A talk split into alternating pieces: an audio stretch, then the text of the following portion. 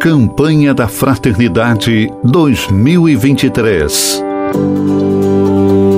Fraternidade e Fome. Dai-lhes vós mesmos de comer.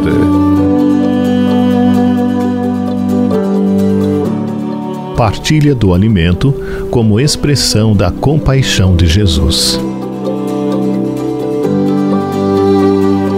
Cada evangelho se utiliza da narrativa dos mesmos fatos sobre Jesus, atendendo expectativas e finalidades específicas, condicionadas pela audiência das comunidades às quais se dirigia.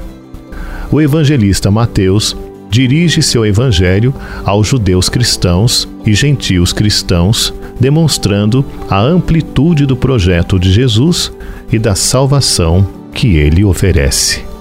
Através de seus ensinamentos, mais do que por seus feitos, Mateus nos apresenta Jesus como Filho de Deus que tem autoridade para apresentar a correta interpretação da lei de Moisés. Hoje, nós também, como igreja, precisamos estar atentos aos seus ensinamentos, muito além de seus feitos maravilhosos, para que nos tornemos, em cada comunidade eclesial, líderes a exemplo do Mestre. Em Jesus e em seus discípulos, devemos perceber que, independentemente dos costumes e tradições, os valores ligados à misericórdia e à solidariedade em vista das necessidades do outro, especialmente dos pobres, deve ser a nossa característica maior e mais visível. O amor a Deus, mais do que nunca, deve ser traduzido no amor ao órfão, à viúva e ao estrangeiro.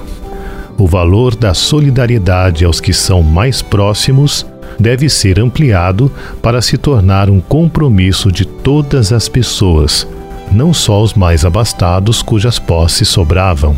A misericórdia e o amor cristão impelem a partilha do muito e também a partilha do pouco que se tem. Não são responsabilidades de poucos ricos, mas compromisso de todos. Ó oh, bom mestre, a vós recorremos, ajudai-nos a fome vencer. Recordai-nos o que nós devemos, dai-lhes vós mesmos de comer.